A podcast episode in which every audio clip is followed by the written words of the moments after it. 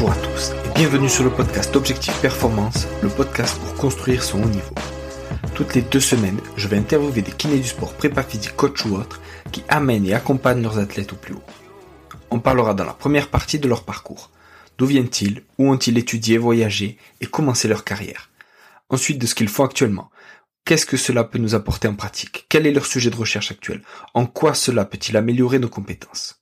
Et enfin, on abordera leur mentor, leur livre préféré et comment est-ce qu'on peut les contacter. Comme d'habitude, je compte sur vous pour mettre 5 étoiles à cet épisode sur votre plateforme d'écoute préférée. De la même manière, je vous encourage à partager cet épisode sur les réseaux sociaux, notamment LinkedIn ou Instagram. C'est clairement là où je suis le plus actif et c'est ce qui m'aide le plus pour faire connaître ce podcast. Bonne écoute à tous. Blaise, salut. Salut Julien. Merci à toi d'avoir accepté ma, ma redemande d'interview. Ça fait plaisir, c'est toujours cool. Ouais. On s'est vu il y a pas longtemps à Genève, c'était le fun. C'est ça, c'est ça exactement. On avait eu le, plaisir de t'accueillir à la tour et voilà, je me rappelle encore de la conférence, etc. Et c'est à partir de là qu'est née un peu cette idée de de discuter avec toi, de te poser des questions sur ben, le, business et la santé, parce que c'est deux mots, euh, notamment en France. Alors maintenant, je travaille en Suisse, mais notamment en France, qu'on voit euh, comme complètement euh, opposés, alors qu'en fait, ben, pas forcément. Et, et voilà, j'avais trouvé inspirant ce que tu nous avais dit là-dessus. Est-ce que c'est moi ou tu as la même impression que plusieurs Français sont, sont allergiques à ce mot business? Ouais, non, c'est vrai. C'est vrai que le mot business fait est encore plus santé, tu vois. Mais il y a un aspect, euh, on ne doit pas le crier, tu vois. C'est-à-dire si tu, mm. euh, tu vois, les, anglo-saxons ils aimaient le mot successful et en France, ben, euh, dès que tu réussis, ça peut être vu comme comme pas légitime ou quelque chose un peu comme ça, tu vois. Ouais, ouais que malheureusement, pour arriver là, tu as marché sur la tête de plusieurs autres. Ouais, ouais. C'est vrai. Ouais, il y a un aspect péjoratif. On partage pas beaucoup ici au Québec, c'est vrai. Ouais, ouais, Et alors, justement, la, la réussite et le, le, succès, tu vois, c'est quoi, toi, ta définition? Ah, c'est une bonne question, ça. Euh, en fait, réussir sa vie, réussir ma vie, c'est euh, trouver mon X, être dessus la majorité du temps. Et le X, euh, on pourra en reparler si tu veux, mais c'est la mm. définition de ce que j'aime et de ce que je suis bon. C'est là que j'ai envie de passer la majorité de mon temps. Mm. Donc, ça implique dans mon cas, par exemple, d'être avec les gens que j'aime, de courir, d'être en santé, de créer, d'aider, d'innover. Et pour moi, bien évidemment, euh, le, succès, la réussite n'a rien à voir avec, euh, et c'est personnel, hein, c'est mon cas, mm-hmm. mais n'a rien à voir avec l'argent, avec le nombre de followers, avec le statut social, avec la grosseur de ma voiture, avec combien de personnes sont dépendantes de moi dans l'entreprise, etc. Hmm. Hmm. En fait, c'est plus un état d'esprit, je dirais. C'est plus, euh, j'ai l'impression d'avoir, euh, si tu me poses la question, est-ce que tu as réussi dans ta vie? Je vais dire oui, oui, j'ai réussi. Est-ce que tu as l'impression d'être riche? Je vais dire oui, oui, je suis très riche. Puis euh, tout ça, bien évidemment, est très relatif. c'est clair, c'est clair. Et est-ce qu'on peut revenir un peu sur euh, tes nombreuses casquettes avec euh, donc t'as les cliniques PCN, euh, t'es un des associés, t'as la clinique du coureur. Est-ce que tu peux nous faire un, petit brief là-dessus sur tout ce que tu fais? Oh là, alors, ben, d'abord, je suis père de quatre enfants et grand-père d'une petite fille. je fais du sport, je cours principalement tous les jours. J'ai écrit un livre qui se vend bien en France, entre autres. Euh, j'enseigne un peu partout dans le monde et j'enseigne aussi à l'Université Laval, donc j'ai euh, cette partie euh, plus formation continue. je donne beaucoup de conférences, grand public, mais aussi dans des congrès médicaux et autres. Cette année, j'en ai plusieurs d'ailleurs. j'ai quand même plusieurs publications scientifiques, 650 citations scientifiques. J'ai quelques entreprises que j'appelle affranchies. Je pourrais t'en reparler tout à l'heure si tu veux. Mais euh, entre autres, PCN, on a 14 cabinets avec 220-240 euh, employés. On a euh, la clinique du coureur que j'ai fondée en 2008, où il y a 60 collaborateurs enseignants un peu partout dans le mm. monde. il y a le coaching du coureur, qui est une start-up qui démarre très bien et qui, qui, qui, qui, est, qui est en croissance rapide actuellement. J'ai aussi des projets immobiliers. Donc, euh, on a un projet immobilier avec la clinique du coureur, des chalets locatifs, un local à Paris. Euh, j'en avais aussi, je viens de tout vendre avec euh, PCN, donc du commercial. J'en ai, j'ai un triplex avec mon garçon, puis on s'enligne pour acheter un, un 16 sport. Donc, il y a toute une partie immobilière qui m'anime un peu. L'autre casquette, c'est que j'ai fondé euh, deux, un OBNL qui organise deux courses euh, très populaires au Québec, qui est le Trail de la Clinique du Coureur et le 5 km route. Euh, des OBNL, c'est des, des, des, des, organisations à but non lucratif, en fin de compte, et on a formé ces choses-là pour motiver les gens à bouger, etc. Donc, en gros, ça ressemble à ça les casquettes que, que je porte. C'est ouf parce que c'est euh, très différent et que tu fais plein de choses un peu en, en, même temps. Et comment tu te comment tu te concentres sur une de ces choses? Tu fais tout en même temps? C'est-à-dire tu tu tu euh, vas de l'un à l'autre on va dire dans ta journée ou dans ta semaine? Ou alors tu cloisonnes et tu fais euh, à fond un projet pendant quelques temps? Ça peut être quelques jours quelques heures et après tu passes à l'autre? Ou comment tu gères? Ouais alors, il y a des, il y a des priorités de, de, de, de transitionnelles, de passage. Alors, je te donne un exemple. Quand j'ai écrit le livre, ça a pris deux ans à écrire le livre parce que hmm. ma vie, euh, parce que je ne fais pas que ça. Hmm. Mais il y a eu des périodes où là, tout d'un coup, pendant quelques semaines, je ne faisais presque que ça. Euh, je, je, fais beaucoup partie, euh, tu sais, dans, par exemple avec PCN, on a beaucoup d'employés, euh, il y a beaucoup de, de collaborateurs dans l'organisation et mes rôles sont beaucoup plus dans des cellules particulières, la gouvernance, l'actionnariat, la culture d'entreprise. Donc j'ai des rôles très précis comme ça. Je fais une journée clinique par semaine mm. et puis le reste, ben, c'est des, des, des, des réunions. Donc ma semaine est parsemée de choses très précises, mais le reste du temps est animé par des projets donc, euh, présentement, je fais de la création de contenu pour le cours 1.4 sur la chaussure, qui est un e-learning, admettons. Donc, euh, l'ensemble de tous mes, mes, périodes libres dans ma semaine, en fin de compte, mm. sont concentrées sur, euh, sur ce projet-là. Donc, c'est un exemple. Mais de façon générale, ma semaine est très variée. Je touche à beaucoup de choses. Je fais beaucoup de... J'aime pas dire le mot ressources humaines, mais je suis beaucoup en mm. contact avec des réunions pour parler à des humains pour faire en sorte que les entreprises fonctionnent. C'est un peu ça mm. mon mon rôle dans, le, dans les organisations. Ouais. Mm. Ah, c'est énorme. Et tu as parlé de culture de franchise. Vas-y, vas-y. Ben non, mais tu sais, tu, en fait, le, je sais pas ta question, euh, c'était un peu comment euh, comment j'organise mon temps, comment je gère autant de casquettes, mais euh, la première chose, c'est qu'il d'abord, il faut bien s'entourer. Hein, euh, mm. Clairement, le, mon environnement direct, c'est tu peux avoir le plus grand des rêves. Euh, tu as plein de projets, tu as plein de choses, mais il faut les réaliser. Puis ben, tout mm. seul, tu vas pas très loin. Hein. Il faut euh, clairement l'ensemble des collaborateurs que j'ai autour de moi permettent en fin de compte de faire avancer ces projets-là. Donc, mm. d'abord, il y a ma femme. Euh, on a un vrai team, on travaille dans la même entreprise qui est la clinique du coureur, mais ça me libère énormément de temps de les deals qu'on a pour que je puisse euh, gérer toutes ces choses-là. Et puis après ça, ben, il y a toute l'équipe de PCN, l'équipe de la clinique du coureur, l'équipe de coaching du coureur.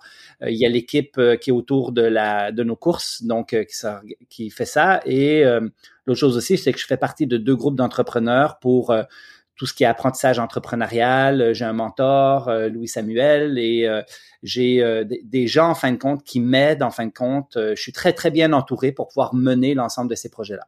Mmh. Et après ça, ben, pour gérer autant de casquettes, ben il faut être efficace, euh, il faut bien utiliser son temps et puis ça veut dire aussi avoir des soupapes et être en, en mm. santé hein, euh, pour pouvoir euh, être productif et pour pouvoir avancer vite, ben il faut être en super forme. Donc il y a deux choses qui moi je sais sont nécessaires dans ma vie il faut que je fasse du sport. Donc, tous les jours, j'ai une à deux heures qui est réservée pour ça. Et puis, il faut que je dorme. Euh, donc, euh, je me, je m'impose des heures de, de, de, coucher pour être sûr d'être en forme et d'avoir un cerveau qui est pleinement fonctionnel. Bien évidemment, ça marche pas toujours. Il y a des périodes de surcharge où tout d'un coup, euh, je manque de mm. sommeil, mais je sais que ça affecte énormément ma productivité, mon efficacité au travail. Mm. Et, et comment comment tu as obtenu entre guillemets cette connaissance de, de, toi et de ton rythme? C'est au fur et à mesure des années parce que tu as essayé différents systèmes euh, de moins dormir ou de faire euh, pas de sport parce que tu travaillais trop et puis tu t'es rendu compte que euh, tu étais plus du tout productif et, et, bon dans ce que tu faisais? Ou est-ce que dès le début tu t'es dit ben non moi je sais que ça ça c'est important, je les mets au centre et après je rajoute le travail autour? Ouais. Alors, euh, le sport a toujours été au centre, c'est-à-dire que je sais que ça fait partie de mon équilibre. J'ai besoin, euh, je cours depuis que j'ai 14 ans, j'ai jamais vraiment arrêté, euh, et j'ai réalisé très tôt que mes meilleures idées venaient quand je courais ou venaient après, dans les 30 minutes qui suivaient un bon jogging. Hmm. Donc, clairement, je sais que ma zone créative, là où je je pense aux solutions, où je règle les problèmes, là où je suis pleinement lucide, où mon cerveau est pleinement présent, c'est pendant mes jogs et après mes jogs. Donc euh, ça, ça m'a toujours nourri de, de, de, de longue date, c'est-à-dire c'est, je cours même plus pour ma tête que pour mon corps, c'est-à-dire c'est mm. pas, tu sais, la forme et la santé vient avec le fait de courir, mais moi c'est vraiment euh, euh, le, moment parfait où j'arrive à réfléchir, à idée, mm. à avoir mes idées, à rêver, à faire les choses, à, à mettre de façon très concrète ces choses-là. Le sommeil, ça par contre, je l'ai appris à la dure. C'est-à-dire que, mm. tu sais, je voyage beaucoup, euh, je viens souvent en Europe, euh, décalage horaire de 6 heures, je me couche aux petites heures du matin, je me lève à 6 mm. heures, j'ai 4 heures de, sommeil. Et puis, ben après une semaine euh, de 4 heures de sommeil, mm. clairement, je vois que je suis moins productif, moins fonctionnel, que ça marche pas comme j'ai l'habitude d'être et euh, que mon cerveau a besoin de repos, qu'il a beaucoup plus de peine à s'adapter. Et ça, je l'ai appris un petit peu à la dure. Et je dirais que plus je vieillis, en fin de compte, plus je constate que le sommeil est un élément essentiel hmm. dans ma vie, autant pour prévenir les blessures de, de course, autant pour me sentir bien, autant pour être intellectuellement éveillé et efficace. Hmm. Donc, euh, oui. Et, il te faut euh, combien d'heures? Tu as un nombre d'heures ou tu as une heure à laquelle tu te couches à chaque fois et quelle que soit l'heure après à laquelle tu te réveilles, à partir du moment où tu t'es couché à cette heure-là, ça va ou c'est un volume qu'il te faut? Ben, l'idéal, c'est vraiment que l'idéal, c'est vraiment que je me lève sans cadran. Donc, j'ai, j'ai, je me réveille quand je me lève et souvent je me lève avant même que si j'ai dû mettre mon, mon, mon réveil matin parce que euh, j'ai une, une, réunion, je sais pas moi, à 7 heures du matin ou quand je travaille, par exemple, il faut que je parte de chez nous euh, un peu avant 7 heures, donc je me lève à 6 heures et quelques. Ben, euh, souvent, je vais me réveiller avant même que le hmm. que mon réveil matin sonne. La seule chose, c'est que je, sais grossièrement que si j'ai pas 7 heures de sommeil, hmm. je suis pas optimal au niveau intellectuel. Mm. Euh, puis au niveau euh, santé générale, énergie et tout. Mm. Euh, et quand j'arrive à avoir des périodes où j'ai 8 heures de sommeil, là, c'est le, c'est, c'est, c'est l'idéal. C'est là, je, je me sens vraiment, vraiment bien. Euh, mais bien évidemment, j'ai des périodes des fois, surtout quand je voyage et que j'enseigne, où j'ai des 4-5 heures. Euh, puis euh, le problème, c'est que je les cumule jour après jour. Donc après mm. une semaine, ça commence à m'affecter. Mais mais voilà. Mais en fait, euh, plus je m'entraîne aussi, plus j'ai besoin de dormir. Donc, euh, toi, là, je mm. prépare euh, quelques courses. Donc, je dors plus un peu. Et puis, voilà. Ah, c'est énorme. Top. Top. Et tu as parlé de culture d'entreprise affranchie. Qu'est-ce que ça veut dire?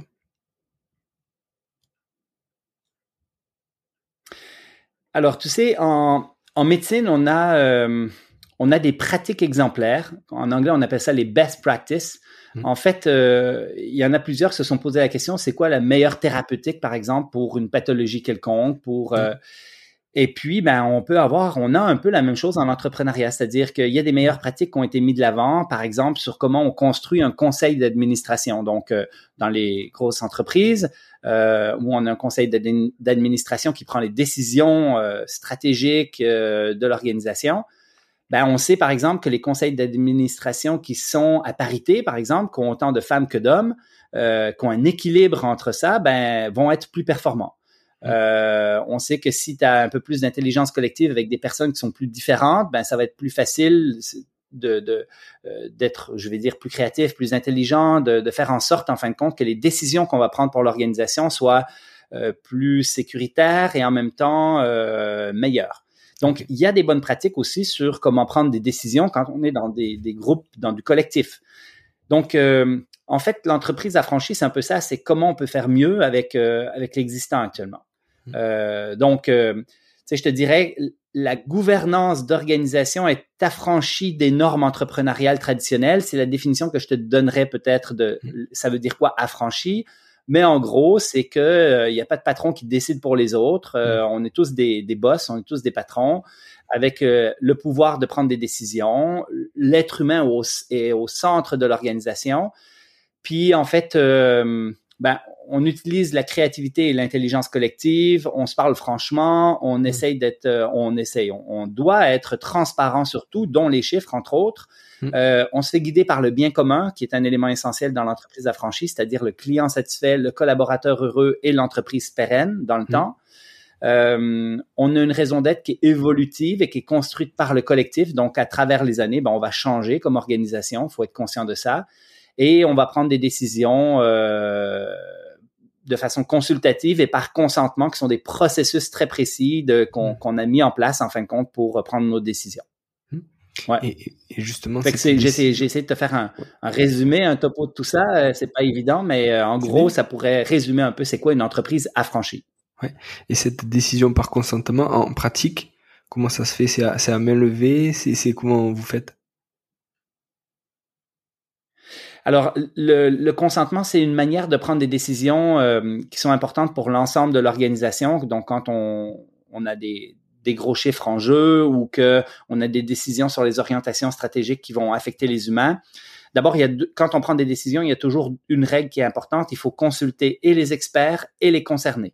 Mmh. ça, c'est la première chose.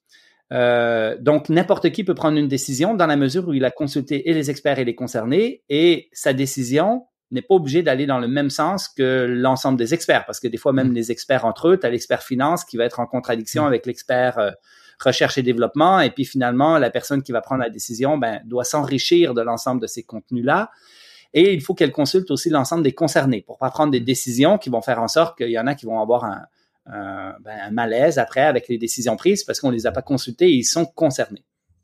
Après, quand c'est des, décisions euh, qui sont importantes pour l'organisation, euh, à la clinique du coureur, par exemple, on fait la même chose à PCN, c'est qu'on se réunit euh, une fois par mois. Et puis, à la clinique du coureur international, c'est une fois par semaine. Et puis, on prend des décisions de toutes sortes collectivement. Donc, j'amène, par exemple, mon idée au groupe. Je fais un libellé de propositions. Mmh. On soulève toutes les zones d'ombre, tout le monde s'exprime pour dire ouais, mais est-ce que tu as pensé à ça? Mmh. Est-ce que tu as, réfléchi à telle problématique et autres? Et on reformule le libellé par la suite avec quelque chose qui est un peu plus collectif. Une fois qu'on a reformulé le libellé numéro 2, on vote par consentement.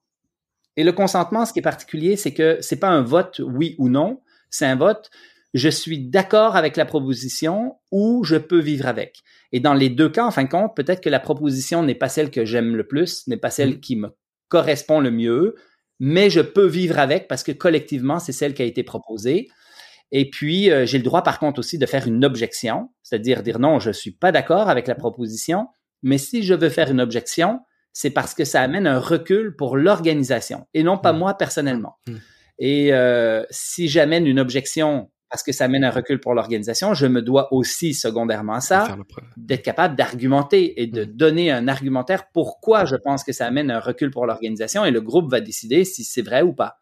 Mm. Mais la prise de décision par consentement, qui n'est pas un consensus, hein, c'est pas la même chose, on n'est pas mm. obligé d'être tous d'accord, fait en sorte qu'on prend des décisions d'affaires très importantes sur les orientations de l'organisation qui, est, qui euh, sont euh, parfois dans les gros chiffres, mais euh, de façon très efficace. C'est-à-dire qu'on arrive à prendre des décisions par consentement euh, assez rapidement parce que euh, ben, on expose et on utilise toute l'intelligence et la créativité mm. collective dans ces décisions-là. C'est-à-dire c'est pas moi qui prends une décision parce que je pense que je suis le plus intelligent de l'équipe. J'amène mon libellé, on le fait mm. évoluer, on soulève les zones d'ombre et après ça, on consent et euh, ou pas et on avance. Donc voilà, c'est une des manières qu'on a de prendre des décisions qui est qui est très efficace.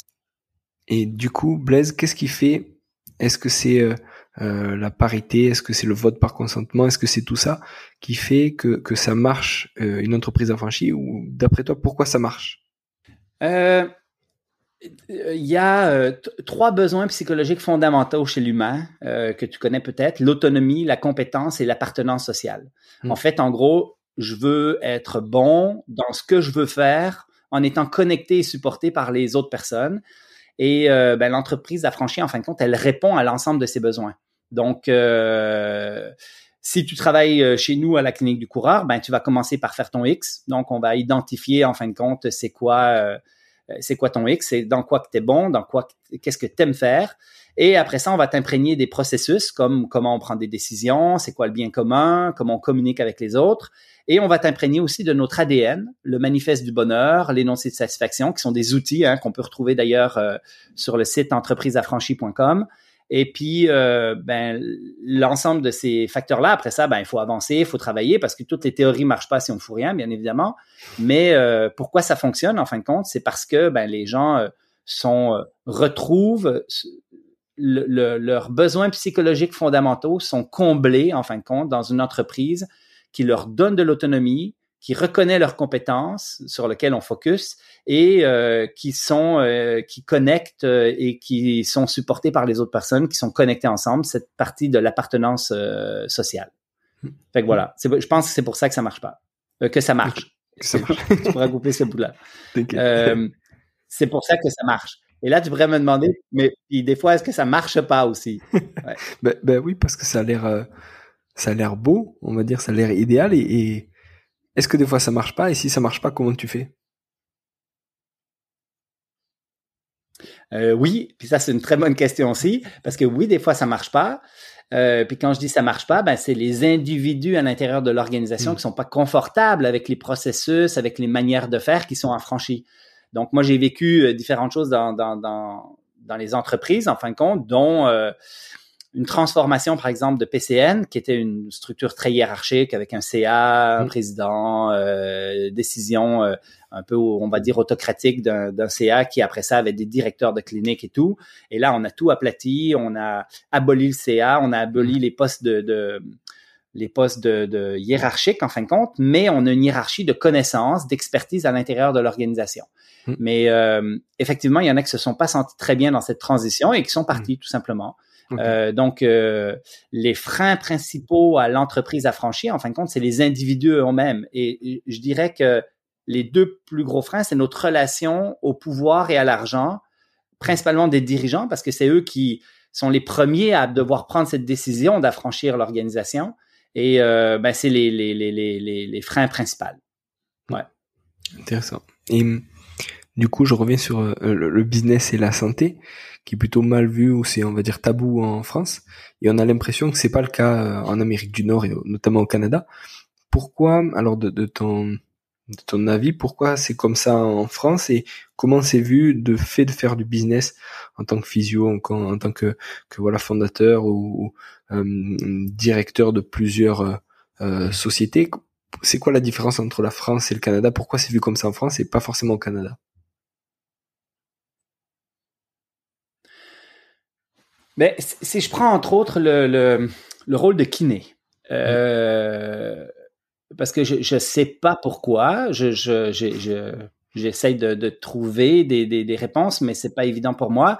Mais euh, j'ai envie de te poser une question. Est-ce que pour toi, c'est normal que quelqu'un, par exemple, qui améliore ses compétences par de la mm. formation de qualité, qui développe une expertise spécifique, ne puisse même pas le dire à son environnement? Je pense à la France, entre autres, mm. où mm. on n'a pas le droit de faire euh, de promotion sur ses compétences. On n'a pas le droit d'écrire dans le journal, ben, je viens de faire une, une formation spécialisée de 10 jours au Québec, le cours 2.0. Hmm. Et puis, ben, je reviens avec plein d'idées sur comment mieux traiter les coureurs, sur comment les orienter, mais j'ai pas le droit de le dire. J'ai le droit à ma petite plaque brune sur le hmm. devant de ma porte pour moi, mais ça fait aucun sens. Tu sais, quand on parle de business par rapport à la santé au Québec, c'est qu'on parle pas juste de business, on parle de, ben, j'ai une expertise, je veux la transmettre aux, aux gens, euh, qu'est-ce que je peux faire en fin de compte pour que euh, les coureurs soient le mieux servis dans la région de Québec. Et mm. si c'est moi le meilleur pour euh, traiter les coureurs parce que j'ai développé une expertise, ben comment je peux faire pour transmettre cette information-là? Donc, mm. le, le, le, truc en fin de compte, c'est qu'on utilise les mêmes canaux de communication et de marketing que tout le monde. Mm. Donc, dans la mesure où tu veux te faire connaître ton service, dans la mesure où ben, t'as pas le choix d'utiliser, en fin de compte, des, des manières de communiquer, de transmettre l'information à l'ensemble qui sont euh, ben, du marketing finalement, qui sont en fin de compte, euh, j'expose parce que tu peux avoir la plus noble des causes, la meilleure des idées, le meilleur produit. Si mm. personne la connaît, ça sert à rien. Mm, donc, euh, donc voilà. Mm, c'est clair. Et, c'est vrai que en, France, on a cette vision là du fait que la santé est gratuite. Tu vois, on en parlait tout à l'heure en, off, mais avec la carte vitale, ben mm. euh, les gens ils payent, ils payent non, du coup ils payent pas, mais euh, quand ils ont fini leur leur rééducation pour 10, 15, 20 séances, peu importe, en fait, euh, notamment dans certaines régions de la France, ils ont juste à passer leur carte vitale. Et en fait, ça sensibilise pas les mm. patients sur le fait que la santé ça a un coût et, et, ce coup-là, alors voilà, moi je je, hmm. je deviens fou en voyant euh, et pendant des années en voyant ce que je gagnais en tant que kinésithérapeute, ma soeur kinésithérapeute libérale, et, et, et, et je me dis ben peut-être que déjà de sensibiliser les gens à euh, c'est quoi une séance et combien ça vaut une séance. Tu vois, moi je m'amusais à une période quand vraiment j'étais on va dire en, colère, je m'amusais à demander aux patients, d'après vous, ça vaut quoi? Ça, ça vaut combien? Tu vois Et puis il me disait, ben oh, ça doit valoir ben, une séance d'ostéo. Tu vois, il prenait le, le rapport avec la séance d'ostéo. Ben, une séance d'ostéo, c'est entre 50 et 60 euros, donc à peu près pareil. Puis je dis, ben non, ben là c'est 16,13 brut ce que ce que la Sécu va nous donner pour vous avoir traité avec les années d'expérience, etc., etc. Et donc, euh, et donc voilà, je pense que ça fait partie aussi de ce, de ce tabou-là, du fait qu'on peut pas associer santé et, traitement des patients et business et, gagner sa vie correctement, au moins en accord avec ce qu'on pense, ce qu'on pense mériter. Et j'ai l'impression, voilà, qu'au Canada c'est beaucoup plus euh, euh, ouvert, en tout cas, et beaucoup plus accepté, et c'est beaucoup plus normal mais que la santé ça a un coût et que et que quand on veut se faire soigner ben il y a des choses qui sont prises en charge d'autres qui sont pas prises en charge mais ça a un coût.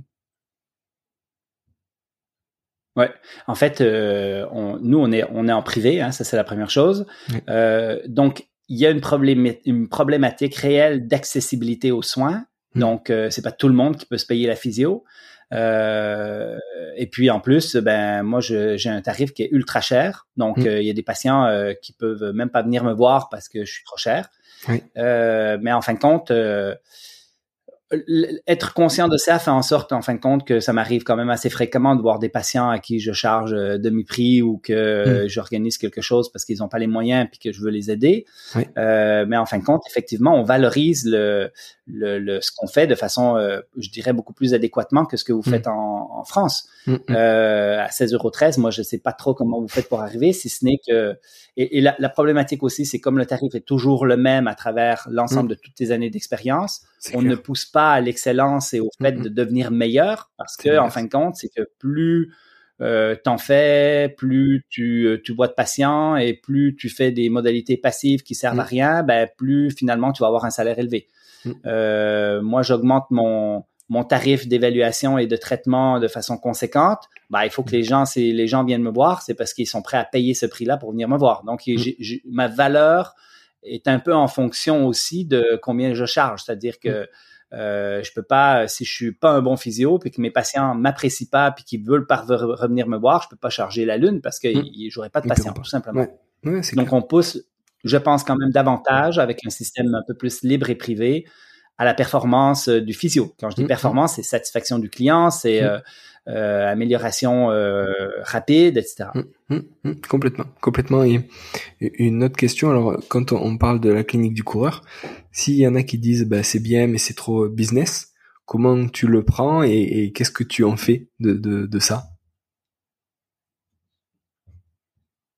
Ah ouais, ça c'est ça c'est drôle hein, parce que c'est vrai que j'ai entendu ça quand même plusieurs fois mais toujours de la France. C'est ça qui, ça me fait sourire. Hein.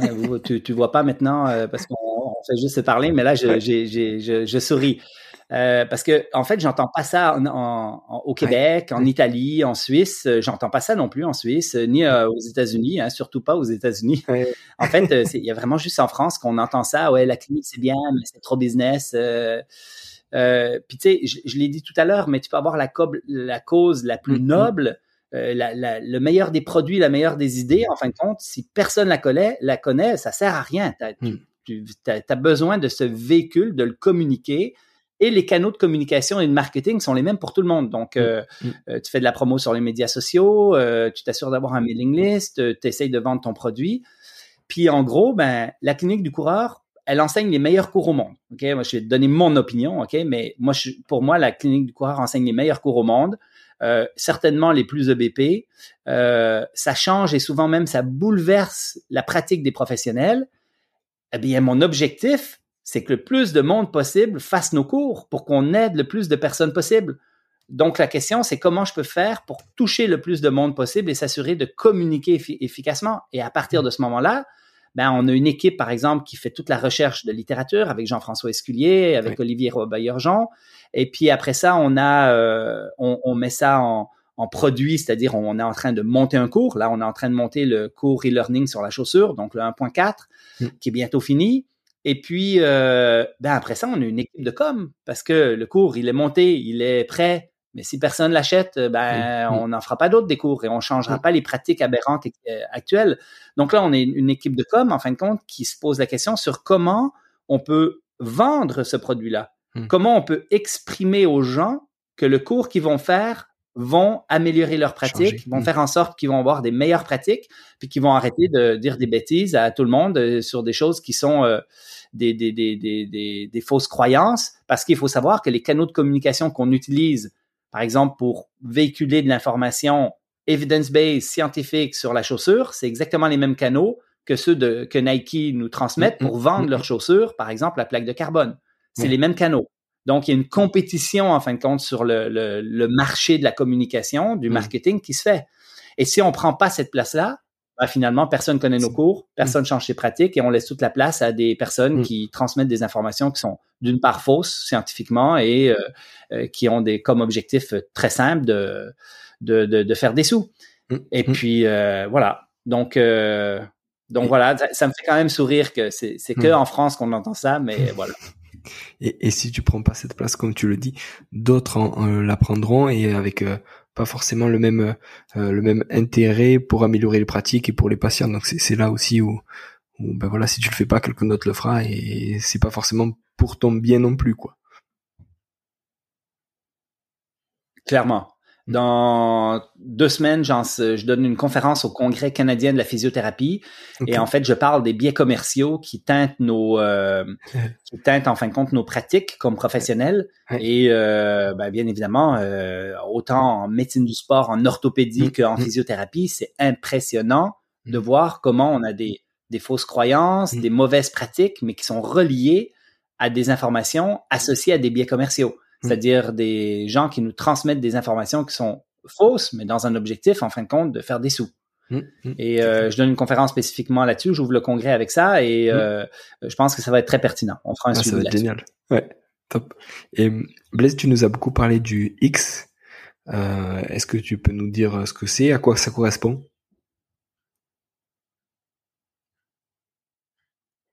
Ouais. Alors, euh, en fait, à chaque année, moi, je fais mon X et j'encourage l'ensemble de toute notre équipe, euh, autant à PCN qu'à la clinique du coureur, qu'à coaching du coureur, que toutes les entreprises qu'on a, à faire individuellement chacun son X. Donc, le X individuel, c'est euh, identifier ce qu'on fait dans une journée, dans une semaine, en fin de compte, et de les placer entre le j'aime, je n'aime pas sur un axe et le je suis bon et je ne suis pas bon sur un autre axe et on veut que 60% de notre temps minimum soit sur le j'aime et je suis bon. Hmm. Euh, L'objectif de ça, bien évidemment, c'est d'avoir du plaisir dans sa vie, d'être heureux et de s'assurer que euh, la majorité de notre temps soit passé sur des choses qui sont le fun et dans lesquelles je me sens compétent. Donc, il répond en fin de compte à des besoins psychologiques fondamentaux, encore une fois. Hmm. Je dis 60% parce qu'il y a toujours un 10-20% qui va être dans le euh, j'aime pas, mais je suis bon et je continue de le faire pour hmm. aider mon organisation. Mm. Euh, et il y a peut-être un petit 10 euh, à 20% aussi qui va être du côté de euh, j'aime, mais je suis pas bon, mais j'ai envie quand même de développer ces choses-là parce que j'aime ça. Et peut-être qu'à un moment donné, ça va devenir sur mon X directement. Donc, ça va migrer vers le j'aime et je suis bon plutôt que le j'aime et je suis pas bon. Mm. Euh, et après ça, ben, il y a tout un cadran en bas à gauche qui est le je suis pas bon et j'aime pas ça. Et là, ça veut dire faut déléguer, faut trouver quelqu'un qui mm. peut reprendre le relais sur les choses que t'aimes pas. Et moi, je le fais chaque année. Et à chaque année, en fin de compte, ma vie évolue positivement parce que, je te donne un exemple, l'année, il y a deux ans déjà, je me suis libéré de tout ce qui est légal, fiscal, à la clinique du coureur, à PCN. Je veux pas m'occuper de ça. Hmm. Euh, donc, à la clinique du coureur, j'ai Yves qui a repris l'ensemble de, tous ces dossiers-là qui sont tous euh, les, trucs que moi, j'aime pas tant. Il y a des choses que j'aime pas tant, mais que finalement, c'est moi encore le meilleur pour faire ça dans l'équipe, donc je le conserve, mais il faut pas que ça prenne trop de temps, 10 à 20% de mon temps. Et à travers l'ensemble de tout son, ce X-là, en fin de compte, il y a toujours une petite partie où je dis aux gens, euh, gardez-vous du temps pour faire du créatif, pour être créatif, euh, du temps libre pour dire, euh, j'ai pas, je, je, sors de mon flux opérationnel où je fais que faire des choses et finalement, j'ai jamais le temps de penser, d'avoir un petit peu d'idées, de, de, de réfléchir à comment on peut se développer mieux, comment on peut être meilleur, comment on peut innover. Donc, se garder un petit peu de temps pour ça. Et le X, en fin de compte, sur deux axes, c'est ce qui est très personnel à faire, mais euh, quand tu es euh, euh, leader d'organisation comme la nôtre, ben moi j'ai un troisième axe qui est comment je crée de la valeur, en fin de compte, pour l'organisation ou pour le monde de façon générale. Euh, donc, il y a des choses dans lesquelles, par exemple, c'est pas nécessairement que j'aime tant, que je suis si bon, quoi qu'il faut l'être minimalement, mais par contre, je crée de la valeur pour mon organisation et donc, j'ai ce troisième axe qui est ça.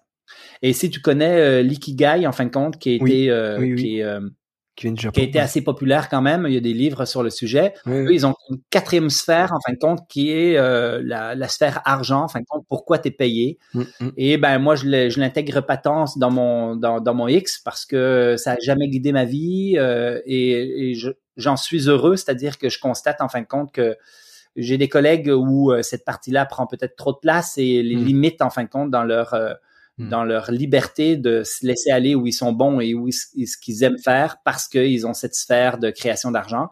Après, pour certains, ça peut être important. Euh, moi, dans ma vie, ça n'a jamais été, puis j'ai jamais eu de doute que ça serait pas un facteur limitant et ça n'a jamais été un facteur limitant, même quand je gagnais euh, 22 000 dollars, donc 15 000 euros par année dans les deux hmm. premières années de pratique de physiothérapie parce que je travaillais à temps partiel, parce que je voulais étudier, puis je voulais faire ce que hmm. j'aimais.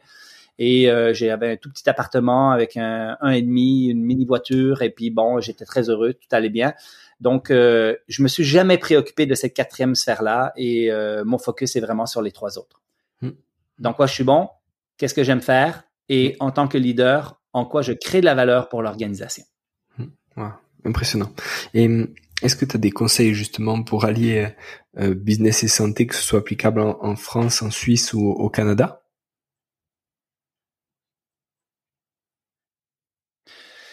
Alors, tu sais, euh, moi, je, veux aider les gens. Je deviens donc physio. Puis, euh, c'est avec les coureurs que je suis le meilleur. Donc, euh, je me forme pour traiter des coureurs. Je développe des outils pour les coureurs, la quantification du stress, les programmes fractionnés, etc., etc. Je développe un environnement clinique pour les coureurs. Je me fais un coin d'analyse biomécanique avec un tapis, avec le screen en arrière.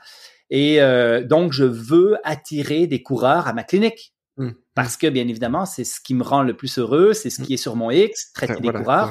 Donc, à partir de ce moment-là, ben, je m'expose, euh, je me promeux, je me vends. Et euh, mon objectif, c'est de dire, ben, je vais aider le plus de coureurs possible. Et je vais faire mieux que à peu près tous mes pairs qui n'ont pas cette spécialité, qui n'ont pas cet intérêt, qui, eux, sont spécialisés dans autre chose. Donc, clairement, les coureurs, c'est moi qu'il faut qu'ils viennent voir. C'est hmm. pas euh, mon collègue qui est spécialisé en temporomandibulaire. Hmm, hmm. euh, c'est moi qu'il faut qu'il vienne. Donc, il faut que je m'expose. Il faut que je me vende finalement. Donc, je vais dans les clubs de course, je laisse mes cartes, euh, je me fais un poster que je vais mettre là où il y a plein de coureurs à Québec et je dis, ben, si vous êtes blessé, venez me voir. Ben, est-ce que pour toi, euh, parce que encore une fois, je sais que les Français sont allergiques au mot business, mais c'est faire du business. Mais en fin de compte, c'est moi, je suis extrêmement fier de faire du business euh, pour euh, aider les coureurs davantage que ce qu'ils ont actuellement, qui est un service qui est moyen parce que la majorité mm. des professionnels de la santé n'y connaissent rien en course à mm. pied et vont faire des, des modalités passives et des ultrasons et des trucs qui servent à rien chez les coureurs. Donc oui, je suis fier de faire du business et, et je pense que le faire, en fin de compte, c'est d'abord croire en, en, ses moyens, développer une expertise, puis après ça, ne pas être gêné de l'exposer. Donc, sais, si je prends la France, on va toujours me dire oui, mais en France, on n'a pas le droit de faire de promotion, de publicité. Hmm. Bon, on va régler quelque chose tout de suite. Moi, je pense que l'ordre professionnel a perdu le contrôle sur le web, euh, sur les médias sociaux et sur tout ça. Donc, s'il y a des restrictions par rapport au journal local que plus personne lit de toute façon, il y a des possibilités quand même de se promouvoir en France en tant que kiné pour attirer cette clientèle. Hmm. Et pour moi, ça fait, ça n'a absolument aucun sens que si tu développes une expertise et que tu as une expertise dans quelque chose, tu ne puisses pas le divulguer hmm. aux gens qui ont besoin de profiter de cette expertise. On n'aide hmm. personne si on le fait pas. Hmm. Super. C'est une, je pense, une bonne vision et moi, mon avis, c'est que ça me paraît légitime que quelqu'un qui se forme puisse communiquer auprès des, des gens euh, euh, ben, justement concernés par ces formations en disant ben voilà moi j'acquiers une expertise et euh, avec l'expérience avec les formations que je fais je suis le plus à même de vous soigner pour ce que vous avez et comme tu, tu prenais l'exemple qui est juste avec quelqu'un qui est formé en, ATM mmh. et etc quoi c'est pas du tout la même chose et ça va dans le sens tu vois même si on pousse le bouchon au maximum on peut dire ben le kiné qui est formé pour traiter des, des patients euh, coureurs à pied, eh ben, il sera peut-être plus efficace en cinq séances, donc il fera peut-être même faire des économies à la sécu qu'un kiné qui est pas formé et qui va faire 30 euh, séances à côté sans savoir ce qui se passe. Quoi. Donc c'est peut-être même on va dire, un cercle vertueux. C'est clair. D'envoyer les, patients qui correspondent au physio, au kiné qui est formé dans sa branche. Quoi. Donc, il faut communiquer sur euh, ses spécialités et, sur ses formations plus facilement, c'est sûr. Ouais. Clairement. Clairement. Blaise, donc la clinique du coureur, il y, a aussi euh, vendre des chaussures, des livres, vous organisez des courses, euh, il y a des voyages au Kenya, il y a des, conférences en entrepreneuriat. Euh, tu nous as parlé de chalet locatif aussi. Qu'est-ce que ça apporte? Tu vois, quand on voit le chalet locatif et la clinique du coureur, qu'est-ce que ça apporte à la clinique du coureur? Et une, autre question dans la foulée, c'est qu'est-ce que à toi ça t'apporte? Hmm. Euh, ben sur l'ensemble de ces projets-là, euh, parce que tu me poses la question, mais la question nous revient de temps en temps. Ouais, mais encore une fois, c'est du business. Pourquoi vous faites ça? Mais la question que moi j'ai envie de poser souvent, c'est pourquoi pas? En fait, euh, notre why à la clinique du coureur, notre raison d'être, c'est de croire au partage d'un savoir fiable et accessible qui contribue à la santé des populations. Hmm. quand on a une idée géniale qui contribue à la santé des populations, euh, ben on, plonge. si euh, on pense que c'est une bonne idée, euh, on y va. Puis tu sais, on a une raison d'être évolutive à la clinique du coureur, donc on, se permet de, on se permet dans un monde surtout qui est volatile, incertain, complexe et ambigu, en fin de compte, de de, de, se permettre de, de s'émanciper comme organisation pour aller au-delà de juste donner de la formation continue. Parce que la clinique du coureur, initialement, c'était un cours 1.0 Mm. deux jours pour les professionnels de la santé. Mais si on en était resté là, mm. en fait, euh, puis qu'on restait sur cette, euh, puis qu'on on s'était pas, euh, euh, on n'avait pas augmenté notre palette de cours à travers. Maintenant, on a 12 cours à travers l'ensemble, même plus que ça, 13, à travers l'ensemble de tout ce qu'on fait pour pouvoir mieux former les gens, pour pouvoir mieux éduquer aux bonnes pratiques, à la science et ainsi de suite. Ben, probablement qu'on serait déjà mort. En fait, comme organisation, c'est essentiel de, de continuer d'innover, de se développer. Et euh, fait que voilà. Fait que tu sais, on peut les reprendre un par un, mais mm. euh, tu sais, la, chaussure pour enfants, par exemple, mm. sur laquelle on a beaucoup de critiques, hein, parce que la clinique du coureur se vante d'avoir aucun biais commercial par rapport à la chaussure. Mm. Et là, on produit une chaussure pour enfants. Donc, d'abord, ça répond pleinement à notre raison d'être, la santé des populations. Il y a un besoin dans le marché qui est non comblé. C'est un projet qui est philanthropique, c'est-à-dire que nous, non seulement on ne fait pas de sous, mais ça nous coûte des sous et du temps de gérer ce projet-là et de le mettre de l'avant. Mm. Euh, mais les parents dans l'équipe de la clinique du coureur, quand on a à un moment donné dit on fait une chaussure pour enfants parce qu'il n'y en a pas sur le marché et puis il n'y a pas ce qui est bon pour le développement des enfants, euh, tout le monde a dit allez go, on y va. Et puis finalement, bon, on a produit une chaussure euh, qui se vend à peu près partout. Et puis ben, cette chaussure-là, c'est un projet philanthrope. Si jamais on arrive à générer du profit avec, euh, ça ira en entièreté à des causes caritatives, des causes mm. euh, qui sont gérées par le fonds philanthropique La Clinique du Coureur.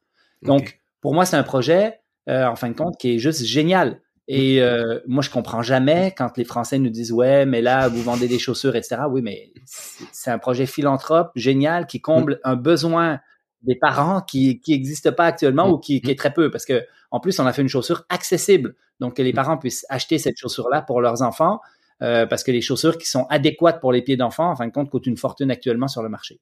Hmm. Après, euh, il y a le livre. Ben, le livre, euh, on veut éduquer les populations. c'est un contrebalancé aux conneries qui sont constamment véhiculées par l'industrie. L'ensemble de tous mes droits d'auteur vont dans le fonds philanthropique de la clinique du coureur. D'ailleurs, on ramasse des dizaines de milliers de dollars avec le livre à faire ça. Moi, je touche pas de sous avec ce livre-là. ça répond encore une fois à notre why. Donc, bingo. Après ça, on a, on fait des courses on a euh, deux, courses populaires à Québec, ben, ça répond encore une fois à, notre, à notre why. Euh, c'est deux courses qui sont à l'intérieur d'un don BNL, euh, mm. qui encore une fois est très philanthropique. On ramasse des sous pour des enfants défavorisés qui font des camps de vacances. On fait courir des milliers d'enfants, mm. des milliers de personnes à travers les années, et on motive les gens à faire du sport. Il y a une implication locale qui est super forte, mais c'est génial. Donc là, le problème, c'est que ça nous prend du temps. Donc, euh, ce qu'on a fait, c'est qu'on a trouvé un, responsable leader de course. Et puis, euh, la personne, ben, on s'est déchargé un peu de tout l'opérationnel qui vient avec ça. Et ça arrive à vivre par soi-même. On a créé quelque chose qui est génial. Après, on donne des conférences sur l'entrepreneuriat. Là, mm. on est en dehors de la santé, on est en dehors. Mm. Ben, tu sais, on a parlé aujourd'hui de l'entreprise affranchie. Nous, on a, comme organisation, innové au niveau managérial pour trouver des manières de faire qui sont, on pense, plus adéquates en tant qu'entreprise, en tout cas que nous, on vit puis qu'on a mis en place. Ben, moi, j'ai des demandes pour aller dans les entreprises pour leur montrer comment on fonctionne. Ben, je l'accepte et je leur demande des sous que je mets en entièreté dans le fonds philanthropique. Toutes les conférences grand public et les conférences que je donne vont dans le fonds philanthropique, encore une fois. Mais moi, je trouve ça cool que, en fin de compte, euh, on puisse partager ces innovations managériales qu'on fait, inspirer des entrepreneurs à devenir, euh, voilà, des meilleurs entrepreneurs avec des processus qui vont créer peut-être plus de bonheur autour d'eux, puis moins d'inconfort, et puis voilà. Et si tu veux, ben le podcast, le podcast qu'on fait aujourd'hui, ben on le mm. mettra sur le site de entrepriseaffranchie.com, et puis comme ça, ben on éduquera encore une fois davantage de personnes. Voilà. Top, top, avec grand plaisir. C'est un peu long euh, comme réponse. Hein, non, euh. c'est bien, c'est bien. Comme ça, tu prends point par point, c'est très bien. Et, et toi, le fait d'avoir euh, tout ça, toutes ces petites branches, est-ce que ça, qu'est-ce que ça t'apporte? Euh, ben, moi, ça m'apporte bien évidemment du bonheur. Hein. Quand j'ai un projet, quand je pense, je, vais reprendre n'importe quel des projets, mais quand je dis, OK, on fait une chaussure pour les enfants. Moi, j'ai quatre enfants. J'ai une mm. petite fille, mm. euh, j'ai de la peine à trouver des chaussures. On construit une chaussure pour enfants, mais c'est ultra motivant. Mm. C'est, ultra génial. Et puis après ça, ben, t'engages des patronistes, t'engages des, des brokers, des personnes responsables de ça, t'essayes de voir comment fonctionne le système. Et puis finalement, ben, tu produis une chaussure. Et finalement, tu as produit une super chaussure qui est euh, de très haut niveau de qualité euh, au niveau de toutes ses caractéristiques. Euh, pour le développement du pied de l'enfant et là, t'aides des milliers de parents dans le monde à avoir des meilleures chaussures pour leurs enfants et à essayer de la, vendre le moins cher possible et euh, d'avoir quelque chose de philanthrope. Donc, c'est juste du bonheur. En fait, moi, si tu me poses la question à quoi ça m'apporte de faire tous ces projets-là, tous ces trucs-là, mm. ben, je suis sur mon X, euh, mm. c'est du bonheur. Et puis après ça, si tu me dis à la clinique du coureur, qu'est-ce que ça amène, ben, euh, peut-être que d'avoir une vision plus affranchie de l'organisation, ça amène un peu moins d'inconfort, ça mm. mobilise l'équipe. Mm. Euh, peut-être que ça crée même plus d'efficacité et de création de richesse que si on était dans une structure traditionnelle. Mm. Tu sais, l'entreprise affranchie, c'est un peu une réponse à des problématiques qu'on vit actuellement. À PCN, on a, euh, on arrive à engager des gens euh, en lien avec la nouvelle culture qu'on a mis en place dans un moment où on a beaucoup de peine, où il manque de physio, puis mm. personne n'arrive à engager des physios parce qu'il en manque. Euh, nous, on arrive à en engager euh, entre 10 et 20 à chaque année. Euh, parce que finalement, on a on a une structure, une image de marque forte, oui, mais surtout une structure affranchie dans notre culture qui nous permet, en fin de compte, d'attirer des talents qui ont envie de venir travailler dans une entreprise qui les mm. considère, mm. sur lequel ils ont cette possibilité de se développer même au niveau entrepreneurial. Euh, et, voilà, donc au final, en fin de compte, l'ensemble de toutes ces réponses à des problématiques d'entreprise, ben moi je pense vont même rendre l'entreprise plus efficace et créatrice de richesse de façon plus importante. Mm. C'est pas pour ça qu'il faut le faire, mais clairement c'est une conséquence qu'on observe. Euh, en tout cas, moi j'observe euh, dans mon environnement. Ouais, ouais, c'est une conséquence hyper positive. Toi, tu es aligné sur ton X et ça permet à l'entreprise de, de prospérer et d'attirer des talents et du coup de, de se développer. Et même, tu vois, quand tu attires des talents, ben, je pense que tu apprends encore des choses euh, toi, tu vois, donc c'est c'est c'est bénéfice euh, bénéfique pardon pour tout le monde quoi au final. Mmh. Ouais. Top, top. Et Blaise, est-ce qu'il y a quelque chose qu'il faut éviter de faire quand tu veux faire du business en santé? Tu vois, est-ce qu'il y a des pas des pas des interdits ou tu vois, mais est-ce qu'il y a des trucs vraiment où tu te dis non là et je, tu te déconseilles d'y aller et c'est c'est euh, voilà quelque chose euh, risqué ou, ou euh, on va dire il va nous arriver que des problèmes Ben c'est difficile de répondre à ça. c'est moi, je pense que un des plus grands risques, c'est de perdre sa raison d'être sincère et profonde. Mmh. Moi, je mmh. suis physio, t'es physio, ben probablement que dans notre raison d'être intrinsèque, on voulait aider les gens. Mmh. si tu commences à faire du business pour faire du business, que ton focus il est sur l'argent, il est sur des des, des, prises, des, des, postures de pouvoir, euh, ben, clairement, tu t'écartes de, tes, de ta raison d'être euh, sincère et profonde. Et puis moi, je pense que c'est là qu'il y a un certain danger. Mais dans la mesure où ta raison d'être est claire, que tu t'avances pour, euh, puis encore une fois, nous, on, a cet objectif d'aider les gens à être plus en santé. Ben après, s'il y a du business qui vient avec, si tu charges un montant pour ton service. Ben moi je trouve ça, j'ai aucun problème avec ça effectivement. Mmh, mmh. Mais j'ai de la peine à répondre à cette question-là. Qu'est-ce qu'il faut éviter quand on veut faire du business en santé? C'est bien ça ta question? Ouais, ouais, mais tu vois, tu es bien répondu, c'est-à-dire ben, j'ai pas beaucoup d'interdits dans ma vie. Hein. J'ai pas beaucoup de tabous non plus, mais j'ai pas beaucoup d'interdits. Et du coup, les meilleurs, euh, les meilleurs tips pour pour euh, faire du business, on a parlé de communiquer sur ses compétences euh, avec les moyens, on va dire légaux et notamment tout ce qui peut se passer sur Internet et tout ça. Est-ce que tu as d'autres d'autres idées comme ça? Ben moi, je pense que ça, commence d'abord par soi. Hein. trouve ton X Mmh. Fais, l'exercice. Hein. Juste faire l'exercice, c'est quelque chose. Faire l'exercice, c'est une prise de conscience sur c'est quoi que je veux dans ma vie. Mmh. Puis qu'est-ce qui m'a heureux. Puis euh, donc faire ton X, c'est la première chose. Après, après ça, je te dirais, entoure-toi de gens compétents qui partagent les mêmes rêves, les mêmes passions que toi, parce que mmh. encore une fois, hein, euh, moi je suis entouré de dizaines et de dizaines de personnes qui partagent les mêmes rêves que moi et qui font en sorte, en fin de compte, qu'on fait avancer l'ensemble de ces projets-là. Mm. Mais euh, si je suis tout seul, je fais absolument rien. Euh, troisième chose, je te dirais, inspire-toi des meilleures pratiques autour de toi. Donc, tu sais, moi, je fais partie de deux groupes d'affaires. J'ai un mentor. Mm. Euh, on, échange entre entrepreneurs. Il y, a, plein de choses qui sont très inspirantes autour de nous pour faire mieux, pour essayer de trouver des solutions. Fait que je pense que ça, ça vaut. Après ça, c'est ose innover, faire différemment. Euh, tu sais, on est pris dans un moule social où on nous euh, enligne sur quelque chose. Euh, la profession de kiné, c'est comme ça. tu fais 16,13 euros et puis ben il faut que tu fasses tant de patients pour avoir ton salaire et puis bingo et puis tu rentres dans le truc et puis en plus on te dit comment pratiquer. On t'a enseigné à l'université c'est quoi les choses qu'il faut faire. Essaye de penser out of the box. Tu sais, mm, mm. innove, fais quelque chose d'autre. Et puis après ça, ben quand quand tu as trouvé ton X, quand euh, tu t'avances, ben là, euh, focus, travaille, mets toute ton énergie, euh, parce que si tu fais pas ça, ben ça va, ça avancera pas. Donc, en gros, pour faire, tu sais, encore une fois, moi, le business, je le vois pas comme qu'est-ce que je peux faire pour vendre plus mon service. Mmh, c'est mmh, mmh. trouve, trouve, trouve ton X, inspire-toi, ose innover, entoure-toi de gens qui partagent le même rêve, puis après ça, tu travailles, tu focus, tu avances. Et puis, si pour avancer, ben il faut que tu, tu euh, communique en fin de compte tes compétences, communique ton expertise dans ton environnement, ben là, euh, fonce. Ben, il y a mm. des médias sociaux, il y a, il y a, tu sais, moi, au tout début de ma pratique, les médias sociaux existaient mm. encore euh, pas encore, hein, c'est-à-dire il n'y avait pas encore Facebook. Je vous dis pas mon âge, mais euh, quand je suis sorti de l'université, en fait, ce que je faisais, c'est que je ramassais, je ramassais des courriels de plein de professionnels et puis, je leur faisais un petit, euh, une fois par euh, semaine, deux semaines, je leur faisais un petit résumé d'un article scientifique que j'avais lu qui était intéressant, qui, qui ah, bouleversait un peu ma pratique. Et je leur disais, bah, voici euh, un résumé de tel article, voici les conclusions, voici ce qu'il faudrait qu'on fasse, etc.